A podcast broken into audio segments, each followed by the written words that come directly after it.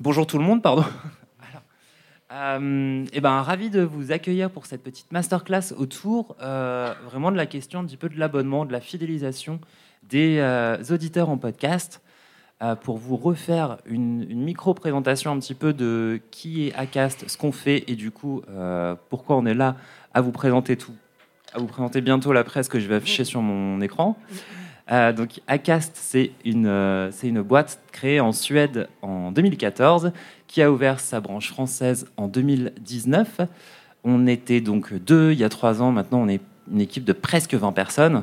Et la mission d'Acast, c'est donc d'aider euh, les podcasteurs, les podcasteristes, que ce soit des indépendants, des studios ou des médias, à réussir à développer leurs audiences, générer de plus en plus d'écoutes, mais aussi surtout pouvoir générer, grâce à leur travail et euh, leurs écoutes et leurs audiences, des revenus.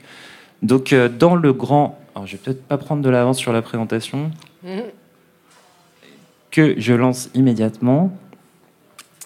Et donc, pardon, et donc moi je suis Cédric Bégog, directeur des contenus de la Casse France. Et je suis euh, Cécile Rondeau et je suis chargée des relations avec les podcasteurs.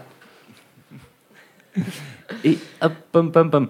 Donc euh, voilà, l'idée en fait, euh, c'est que dans la génération de revenus sur un média, euh, que ce soit un média indépendant ou que ce soit des médias qui soient de plus en plus installés, il y a deux grands piliers en fait donc dans la génération de revenus. D'un côté, toute la partie publicitaire, qui est vraiment un des piliers de l'économie des médias depuis presque deux siècles.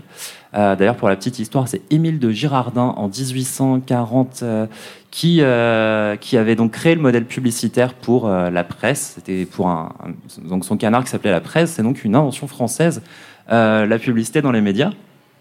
Et évidemment, ce qui vient derrière appuyer le deuxième pilier de l'économie des médias, c'est l'abonnement.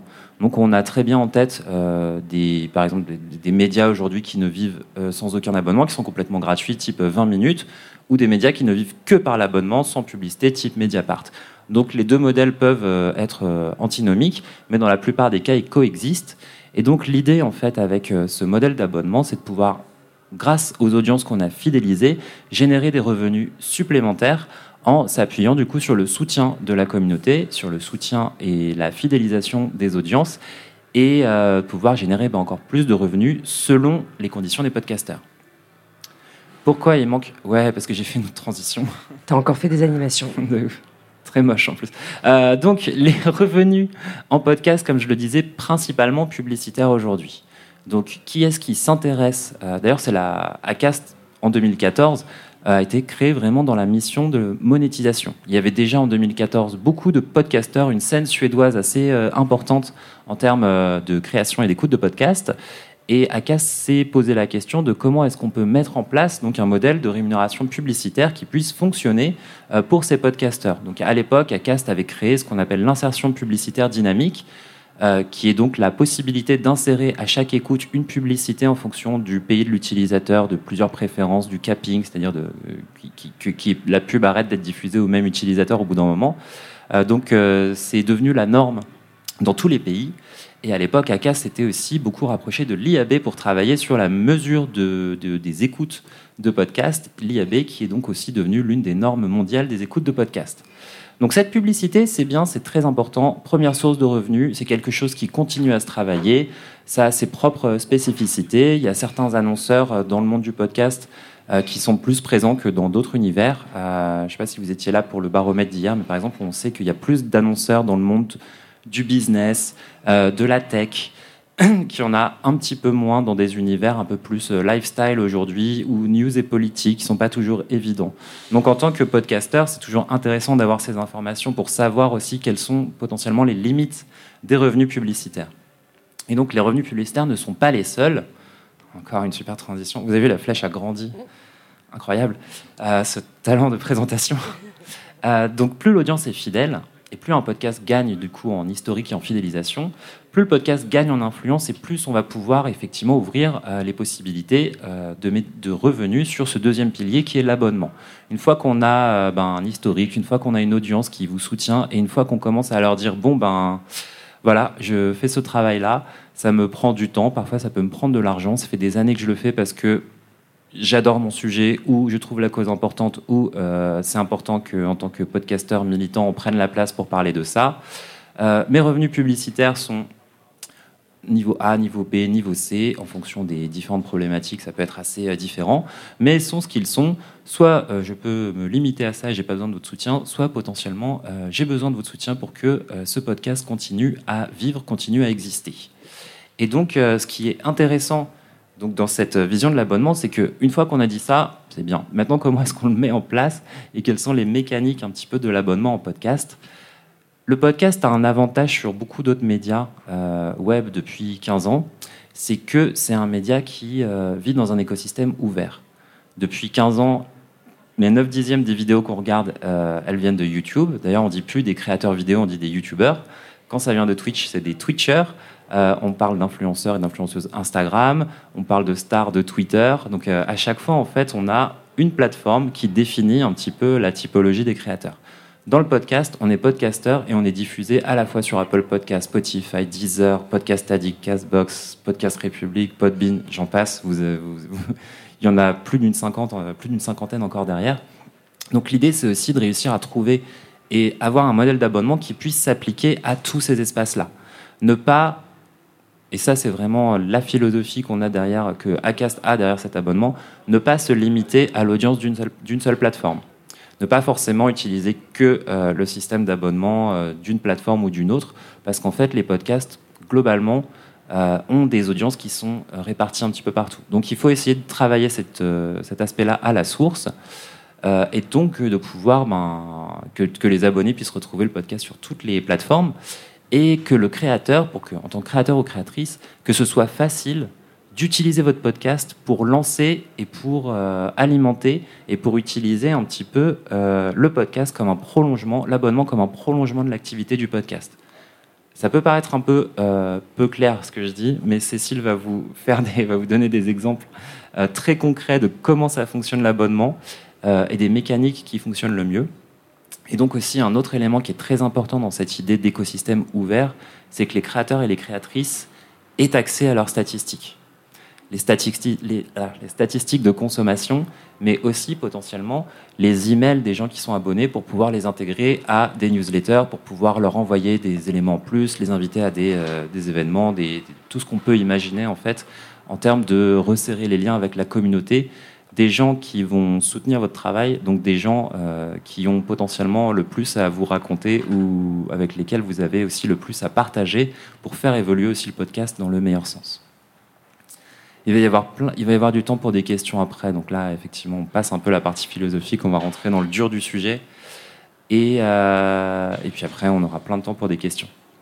Donc pourquoi l'abonnement? On y revient, s'engager. Euh, pour engager une communauté effectivement à soutenir un créateur.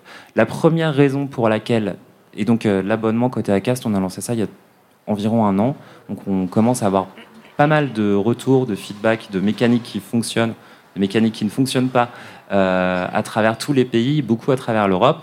Effectivement, un des premiers leviers qui font que des gens vont s'abonner à un podcasteur, à un créateur ou une créatrice, c'est pour les soutenir. Donc c'est vraiment pour... Euh, on est dans une économie des créateurs. Ce n'est pas pour avoir un service et avoir accès forcément à plein de podcasts euh, d'un coup. Il y a vraiment cette logique d'aller soutenir des créateurs. Comme il y a dix ans avec les plateformes de crowdfunding type euh, KissKissBankBank, où on aidait des porteurs de projets, ça fait aussi quelques années que Patreon développe cette partie-là pour les créateurs de tout genre sur le web. L'abonnement au podcast, c'est vraiment une façon, et c'est ça qui est très important en tant que créateur, d'appeler justement la soutien de la communauté d'appeler au soutien de la communauté. Et pour générer des revenus stables sans avoir forcément à dépendre de la périodicité publicitaire, parce que l'argent de la publicité, même quand ça marche bien, ça marche pas tous les mois pareil. Euh, il y a souvent en France le premier trimestre, donc de janvier à mars, qui sont des, moments de revenus publicitaires assez faibles. L'été, euh, juillet-août, bah, vous imaginez bien qu'il n'y a pas foule d'annonceurs qui se précipitent pour annoncer. Donc, dans une économie euh, de, créateurs, euh, la publicité, c'est bien, mais il faut aussi pouvoir gérer un peu cette périodicité. L'avantage de l'abonnement, c'est que ce sont des revenus stables qui ont tendance de plus en plus à monter. Et donc, en moyenne, euh, depuis un an sur ces phases de bêta, on a vu en moyenne plus 25% des revenus pour les participants de la phase bêta, en termes de revenus qui étaient issus de l'abonnement. Et donc, euh, comment ça marche l'abonnement? Cécile, je vais te laisser la parole sur cette partie-là. Euh, alors, le comment, déjà, je reviens un peu sur une notion euh, et un verbe qui est engagé, parce que l'engagement, alors si vous connaissez les baromètres ou si vous ne les connaissez pas, on vous invite à les découvrir sur Internet. Vous avez tout l'historique des baromètres, vous avez trois ans d'historique hein, maintenant. Hein. Euh, l'engagement, c'est une data qu'on observe énormément chez ACAS, qui est extrêmement importante et qui est un peu aussi le fondement du podcast. Parce qu'aujourd'hui, quand un auditeur écoute un podcast, euh, il va pas en écouter qu'un, il va pas écouter qu'un épisode non plus. L'objectif, c'est quand même qu'ils reviennent le plus régulièrement possible et qu'ils les écoutent limite tous, tous les épisodes, et ça, c'est super important. Donc euh, aujourd'hui, quand on accompagne des créateurs dans leur stratégie d'abonnement, on va aller regarder cet engagement pour aller justement identifier ces auditeurs qui reviennent hyper régulièrement et le plus régulièrement possible. Donc, donc aujourd'hui, quand euh, on accompagne un créateur dans sa stratégie, euh, évidemment, il faut une stratégie. Qu'est-ce qu'on va proposer en fait aux auditeurs? Et puis surtout comment on va communiquer autour de ce qu'on va euh, leur proposer, quel contenu exclusif? Alors, on, on, vous a montré effectivement, on va vous montrer ensuite des exemples concrets de comment on propose et de qu'est-ce qu'on propose aux auditeurs.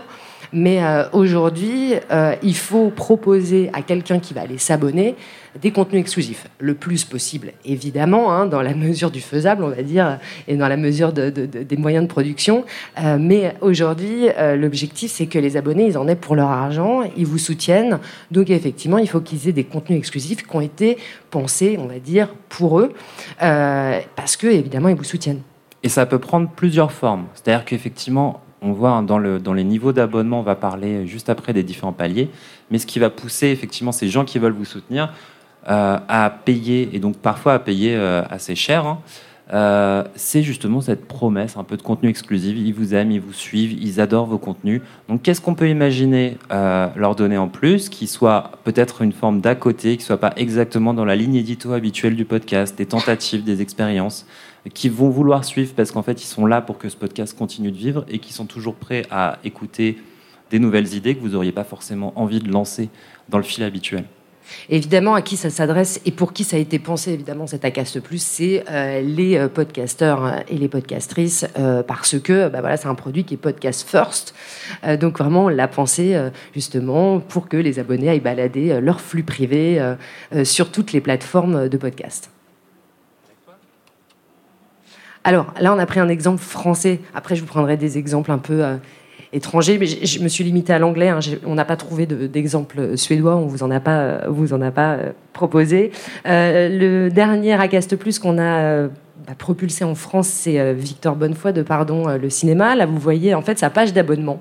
Quand vous cliquez dans la description sur justement le, lien Acast Plus, vous avez donc la proposition de s'abonner sur ces deux paliers.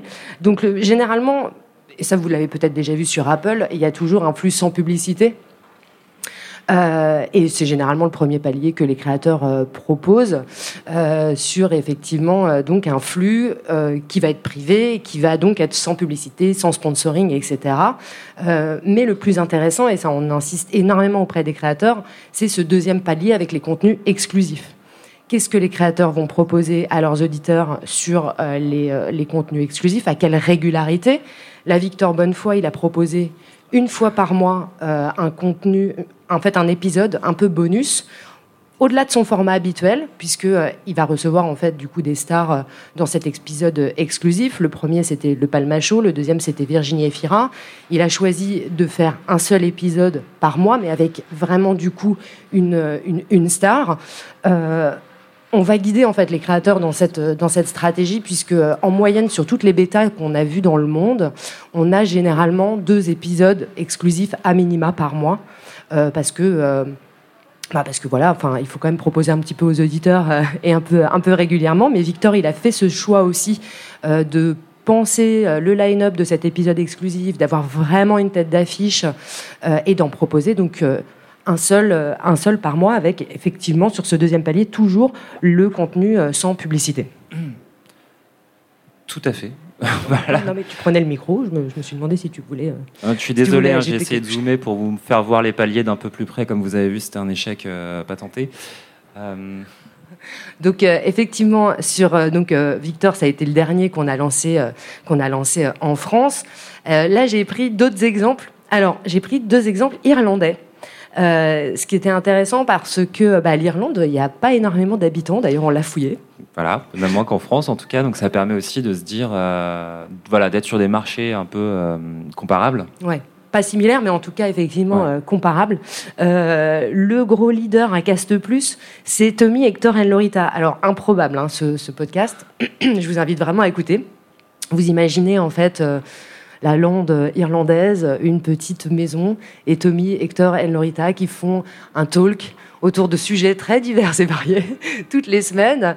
Euh, ils ont lancé leur Acast Plus en avril 2021, donc là ça fait un peu plus d'un an, Euh, et ils proposent donc un, talk show exclusif par semaine pour euh, les, abonnés Acast Plus, donc sur le palier le plus cher, hein, qui, on, va, on va le voir après, se situe toujours aux alentours de 7 euros, Euh, et le palier le moins cher, donc le palier sans publicité, autour de 3.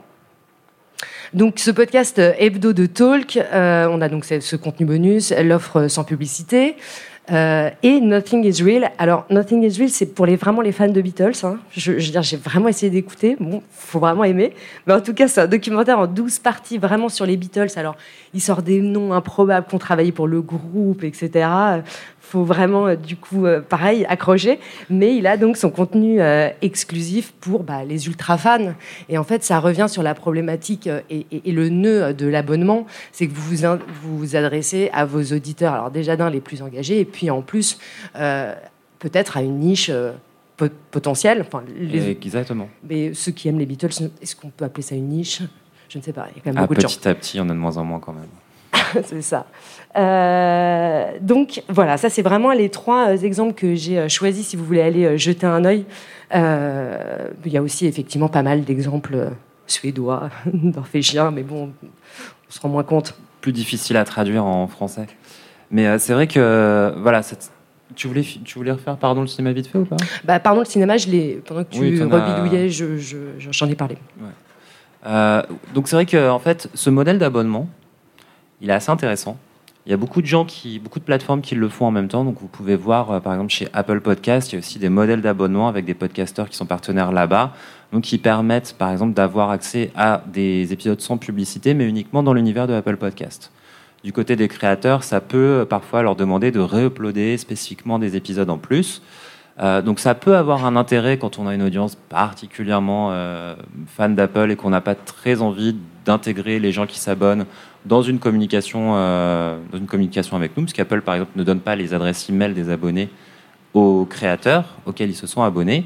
Il y a d'autres modèles qui se mettent en place, un Patreon aussi par exemple, qui lui va beaucoup jouer sur l'aspect social. C'est que Patreon, c'est très utile lorsqu'on a un podcast, mais qui peut être aussi la déclinaison d'une chaîne YouTube, qu'on a envie d'animer une communauté Discord, euh, par exemple, qu'on a envie d'envoyer, je sais pas, des newsletters en avance, donner accès à des Instagram euh, en plus. Donc vraiment tous les à côté un petit peu du podcast.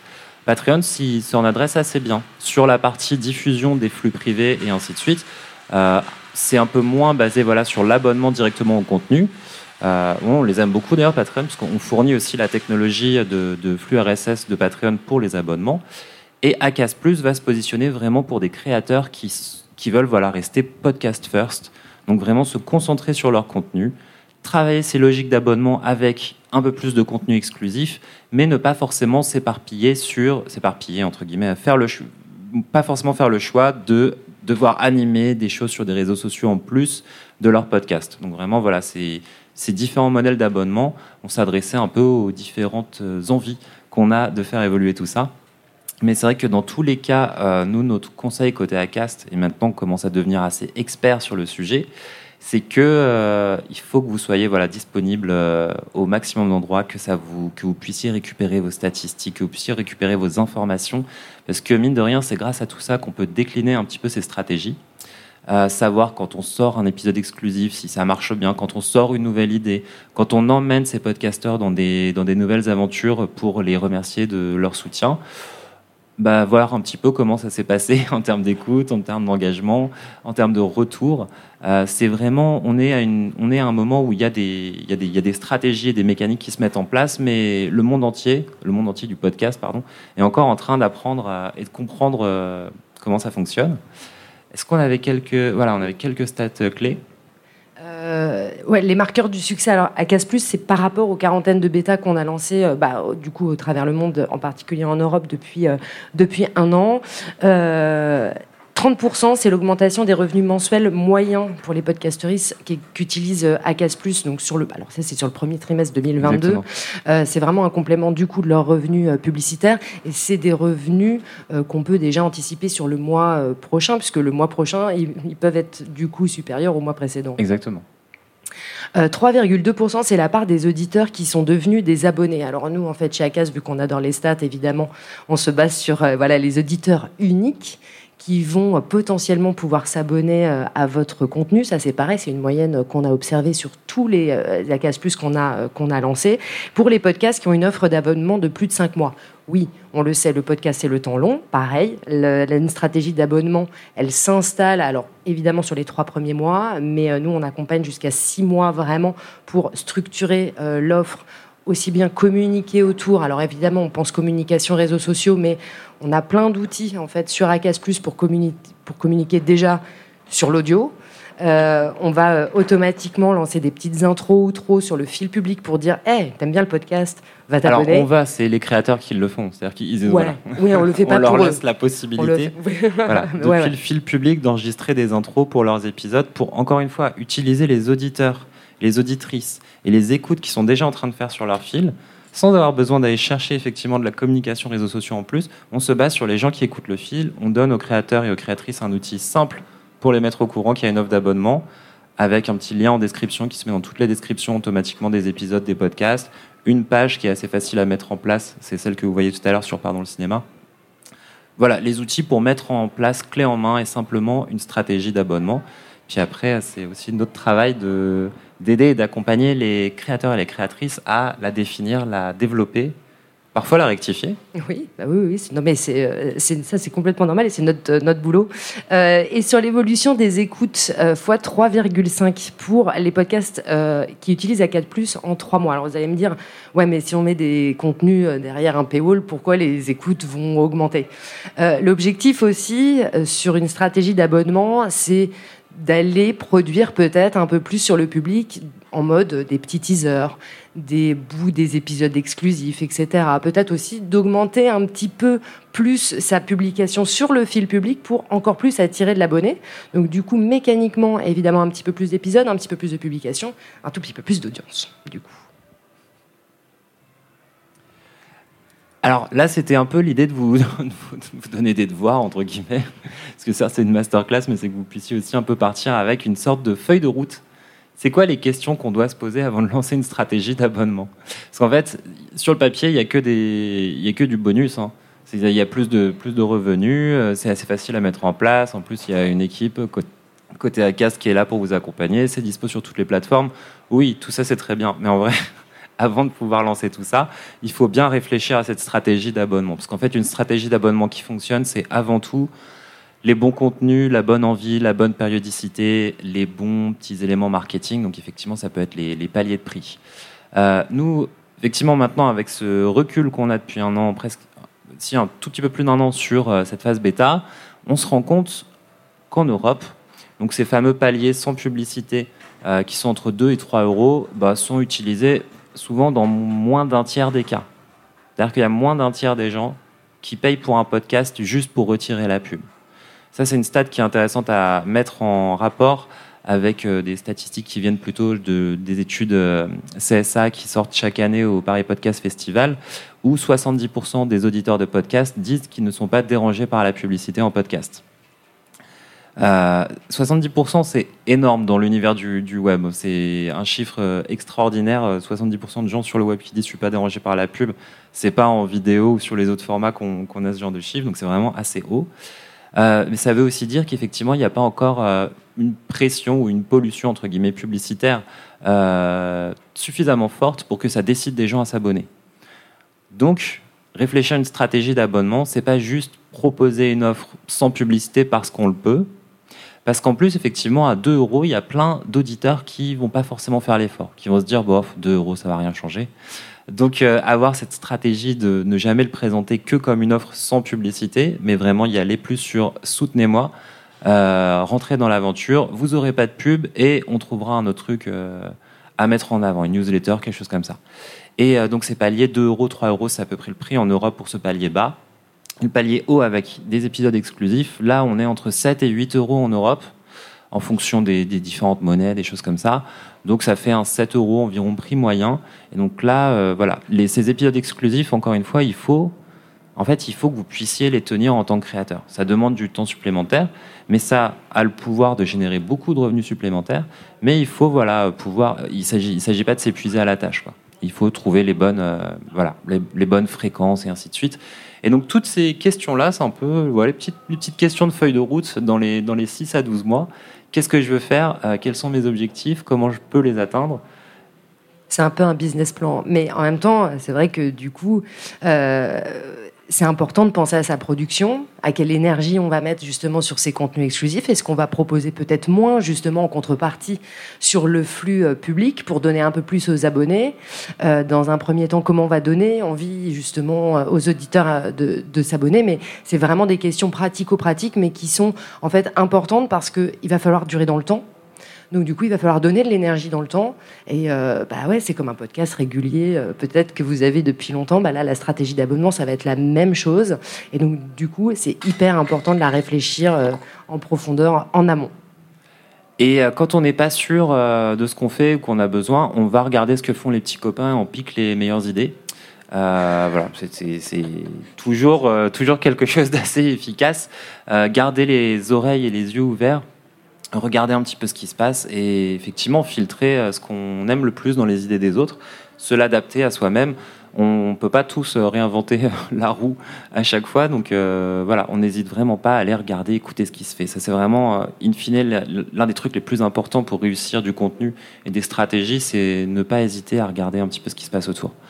parce que, bon voilà, effectivement, lancer tout ça, et comme on le disait, en fait, c'est même une fois tout ça lancé, ça ne veut pas dire que six mois après, en fait, il faut pas reprendre une partie de la stratégie, changer un petit peu tout ça pour euh, relancer, redévelopper des dynamiques d'abonnement. Ça, c'est effectivement des choses dont on se rend compte tous les 3, 4, 3 6 mois.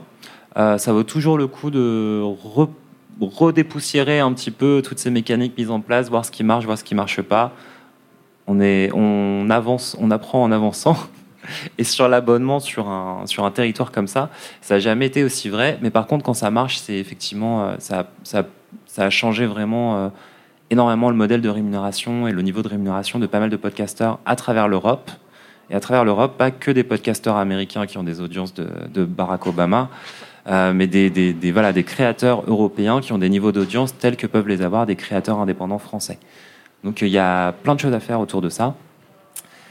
Et il va falloir voilà, travailler un petit peu sur tous ces aspects-là. Et côté ACAST, c'est un peu notre job de vous aider à faire tout ça. Et on va ouvrir les questions, je pense. Ah ouais, on est dans le timing. Donc si vous avez euh, des questions, euh, il y a des choses effectivement qu'on n'a pas abordées, mais si vous voulez euh, du coup nous challenger, nous poser des questions sur des sujets précis, c'est le moment. Tiens, tu peux prendre le micro, ou tu peux venir au micro pour que tout le monde t'entende. au début, mais euh, ben, je vais juste rebondir sur, juste rebondir sur du coup la toute dernière phrase euh, que vous venez de dire sur les, le nombre, enfin l'auditeur, le podcasteur moyen et ses écoutes. Euh, justement, je trouve que c'est très opaque en termes de nombre d'écoutes pour savoir un petit peu où se situer. Donc, c'est quoi le nombre d'écoutes moyen d'un podcasteur français qui fonctionne bien pour avoir une, voilà, un peu plus de transparence dans les, dans les chiffres. Quoi, euh, déjà, il y a le classement des podcasts, euh, la CPM, qui sort déjà tous les mois, qui te donne une idée. Alors, évidemment, on est sur le top, euh, un top assez, assez important. sur les indépendants, c'est compliqué aussi de, rentrer, de rentrer dans ce classement, parce que bah, ça a un prix. mais c'est un, podcasteur moyen. En fait, ouais, ça va dépendre un peu des sujets, de la périodicité. Un mm. podcasteur qui est sur un sujet grand public, je sais pas, par exemple de la news, qui publie tous les jours, euh, bon, au bout d'un moment, effectivement, euh, quelque chose comme 30 000 écoutes par mois, c'est pas des chiffres qui devraient faire euh, très peur à quelque chose d'aussi régulier.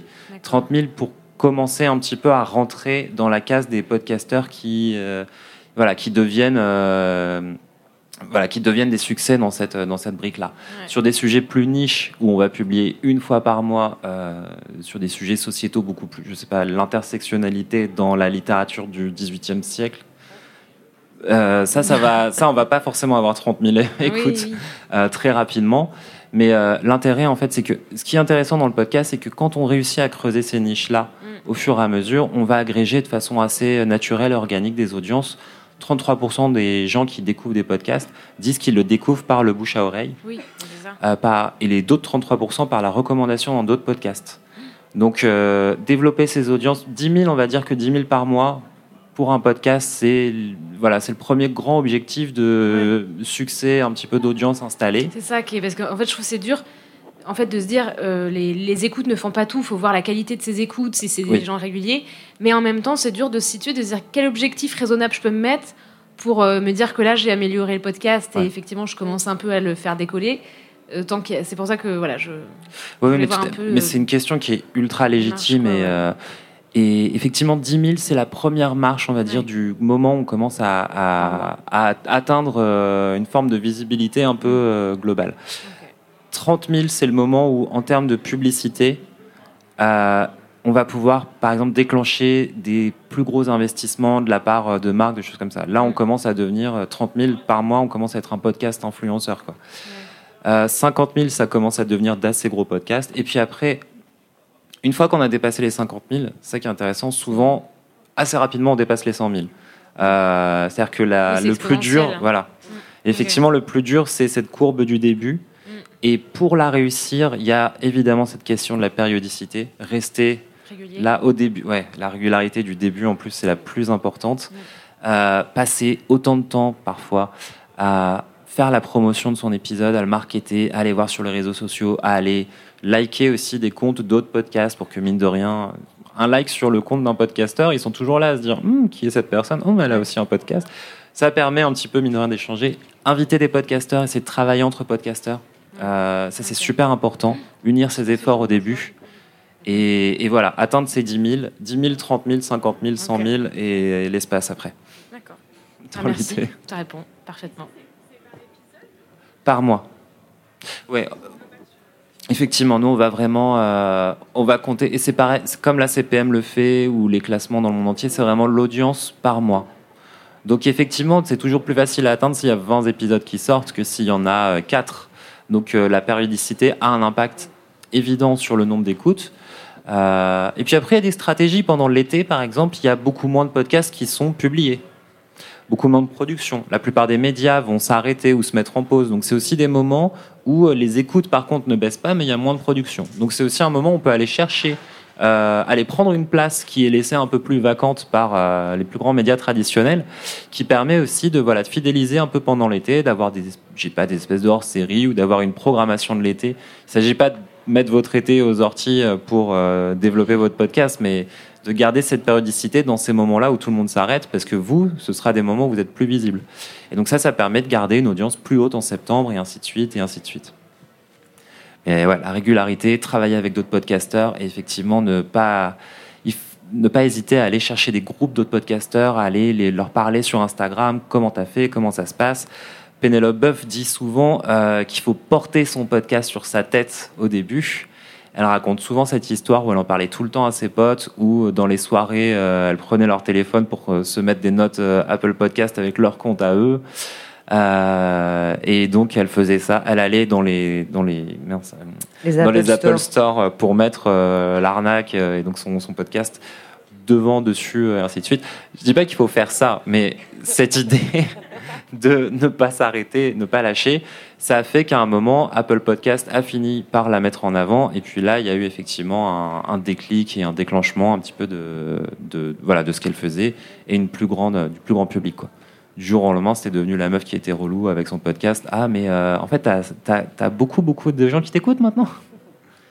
Ah bah, reviens au micro. Euh, autre sujet pour revenir sur l'abonnement et les contenus exclusifs. En fait, à quel moment, parce qu'on essaye toujours de faire le meilleur contenu possible et de, l'améliorer constamment. Donc on donne en fait, enfin moi en tout cas je fais un podcast un peu éducatif sur mon métier, donc je sais que je donne beaucoup de conseils qui en fait pourraient être des conseils euh, payants dans, dans, mes prestations. Et hum, comment est-ce qu'à un moment donné, on, essaye de, séparer ce qui justement bah, est le contenu donc du coup public dans le cadre d'un futur amendement et, et, garder en fait un petit plus ou des choses un peu exclusives, alors qu'on essaye justement de faire le maximum pour le public et surtout bah, quand euh, au départ c'est pas cette, cette optique-là et que ça le devient de l'abonnement, bah, on se dit mais attends, est-ce que ça veut dire que du coup il va y avoir une différence? Parce que bah, comme euh, vous disiez à un moment donné, je vais essayer peut-être de donner un tout petit peu moins pour le public pour attirer un peu vers l'abonnement. Comment on gère ça? Parce qu'en fait, euh, c'est question difficile. Parce que justement, effectivement, quelle dose tu vas donner sur le flux public pour ensuite, euh, tu, tu vas pas juste, euh, voilà, tu vas pas déshabiller le public pour donner trop au privé, mm. en tout cas effectivement au départ, parce qu'il faut quand même que tu fasses bah, un produit d'appel aussi sur le sur le flux euh, sur le flux public, mm. sur le flux public. Mais tes épisodes privés peuvent peut-être avoir d'autres formes, mm. justement pour vraiment casser ta ligne édito de ton flux public, par exemple. Donc ouais, le, le, le, curseur il est il est difficile à à trouver au départ. Et effectivement, il va bouger au fur et à mesure aussi euh, de, de, l'avancée de ton abonnement mm. pour effectivement, quand plus tu as d'abonnés, plus ils vont te demander aussi euh, d'avoir euh, d'avoir ces épisodes exclusifs. Donc peut-être que tu vas faire sur des épisodes beaucoup plus longs, mm. six mois après ton démarrage d'abonnement, tu vas faire des épisodes peut-être beaucoup plus longs sur tes épisodes privés.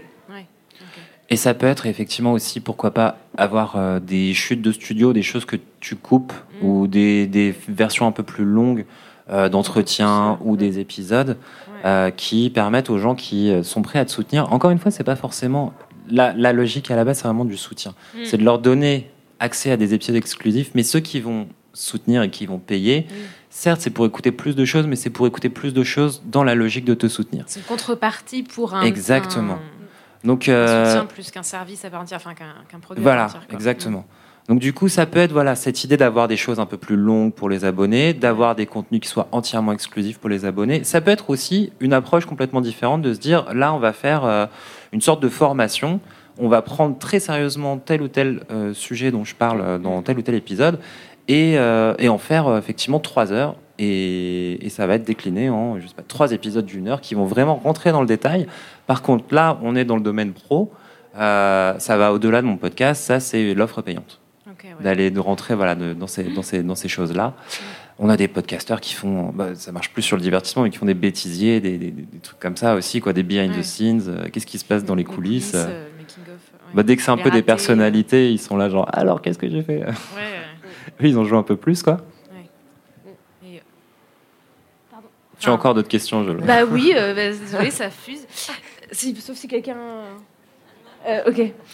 Euh, comment on annonce, euh, comment on passe, bon, j'en suis pas encore là, mais comment on passe justement ce moment d'annonce un petit peu euh, sur le podcast pour, pour dire bon, bah voilà, en gros, c'est cool, mais maintenant j'ai aussi cette offre-là. Et comment, est-ce qu'il y a des façons de, l'amener pour le faire comprendre, pour pas, sachant que, bah, encore une fois, si je reviens en tout cas à mon, sujet, ce qui, la difficulté, c'est que euh, ça peut être vu comme bah, elle essaye de retrouver des clients, de prolonger un peu le truc. Là où sur un podcast qui n'a rien à voir avec quelqu'un qui fait ça sur une thématique euh, où il n'y a rien à vendre vraiment, euh, c'est peut-être moins, moins confusant. Et du coup, comment amener tranquillement le truc De façon. Alors vraiment, je pense que la meilleure réponse, c'est de le faire de façon ultra décomplexée et mm. très transparente et très alors, il y a des podcasteurs qui le font très de ça. C'est le cas de Mathieu Genel, des petites histoires, qui a lancé son modèle d'abonnement il y a neuf mois, qui faisait un, il fait encore un atelier d'écriture qui devait durer une heure et ça fait deux heures et demie qu'ils sont là-bas. Euh, ça y est, c'est fini. il est là. Et euh, qui du coup, salut Mathieu, on parle de toi. Et donc Mathieu, par exemple, Mathieu a été très transparent. Et a fait des épisodes et a fait des épisodes des épisodes audio, mais aussi utilisé ses réseaux sociaux sur LinkedIn pour expliquer mm. Euh, le modèle économique pour dire voilà où j'en suis, les revenus publicitaires, ça m'amène tant que ça, j'ai besoin de plus. Donc c'est pour, pourquoi je vais explorer le modèle d'abonnement. Euh, pareil pour euh, ben, la plupart des podcasteurs qui le font et qui réussissent à déclencher sont très transparents avec leurs audiences. Mm, mm, mm. Et la première raison, hein, c'est moi ça me prend du temps, ça me prend de l'argent et j'ai envie que ça, marche. Je vous donne beaucoup de contenu gratuit et ça ne va pas changer. Mais pour ceux qui veulent m'aider, ceux qui veulent m'aider à aller plus loin et à décoller, bah voilà, il y a cette offre d'abonnement, vous allez avoir accès, vous allez avoir euh, accès si, ça, à ça et ça et ça en plus. Je l'ai pensé de telle façon. Je pense que ça a un intérêt. N'hésitez pas à me faire vos feedbacks. Mais cet échange-là, cette euh, transparence, on a des podcasteurs qui ont fait des FAQ aussi, Mm. après euh, deux, trois épisodes, qui ont pris les questions qu'ils avaient le plus je- souvent sur l'abonnement et ils y ont Ah, répondu, voilà, sur euh, l'abonnement qu'ils avaient mis en place. Mais pourquoi tu fais ça? Tu gagnes pas assez d'argent et machin. Et donc ils les prenaient et puis ils faisaient. Alors, on a eu toutes ces questions-là de la part des gens qui voulaient s'abonner mais qui sont pas abonnés. Ah, On y répond ouais. dans cet épisode. Voilà, en mode transparence totale, quoi. Qu'est-ce que tu vas faire de nos adresses email? Eh ben, moi, j'ai décidé de rien en faire, mais euh, il y a d'autres podcasteurs qui pourraient vous envoyer des, des newsletters, mais moi, je vais rien en faire, vous inquiétez pas. Mm. Voilà. Et la transparence, vraiment avoir, enfin, vraiment générer des, des revenus euh, grâce à son travail. Ça va, c'est quand Mm. Oui, même. je pense que globalement, tout oui. le monde est à, à peu près raccord avec cette idée. Donc, il n'y a pas de raison que les auditeurs le soient pas. Ok. D'accord. Bah merci. Avec je, plaisir. je laisse le micro. Bon, en tout cas, jusque-là, on n'a jamais vu d'auditeurs qui râlaient euh, euh, en nous disant bah, euh, maintenant, il faut payer pour des contenus en plus. Mm. Je comprends pas. En fait, si, je comprends. Et puis même au-delà de ça, sur les réseaux sociaux, euh, poser des questions à vos auditeurs. Alors Oui, pourquoi pas aussi avant euh, poser des questions dans un épisode justement. euh, voilà, j'ai cette idée-là. Qu'est-ce que vous en pensez? Répondez-moi sur Insta, répondez-moi, j'en sais rien. Mettez-moi un mail sur telle adresse mail. Posez des questions vraiment à vos à vos auditeurs. Alors évidemment, il y aura peut-être deux réponses, il y aura peut-être dix réponses, on ne sait pas, mais au moins. Euh, le lien, il est aussi lancé, parce que bah, le lien, euh, vous allez peut-être demain, euh, si vous avez une base de données même de 10 abonnés, aller leur envoyer, j'en sais rien, au moins un petit mail pour leur dire bon bah voilà, j'ai peut-être envie de changer les épisodes bonus, j'ai peut-être j'hésite entre faire telle ou telle série, qu'est-ce que vous en pensez? Voilà, le lien il est fait aussi. Euh, ils sont engagés, mais vous allez aussi les mobiliser, vous allez leur poser des questions. Aujourd'hui, on le voit sur les réseaux sociaux, bah, les gens s'expriment, mais donc euh, du coup, euh, bah, donnez-leur aussi du coup la parole sur votre contenu quoi. Oui, vous pouvez même les questionner sur euh, qu'est-ce que vous attendriez d'une offre d'abonnement? Parce que du coup, ceux qui répondront à ça, potentiellement, euh, ben, au moment où ça arrive, euh, ils vont se dire ah, bah, c'est cool, j'ai été euh, intégré dans ce processus et en vrai, elle se elle se prend vraiment la tête pour nous amener du contenu de qualité. J'ai envie de soutenir ça, quoi. Avec plaisir. Marine.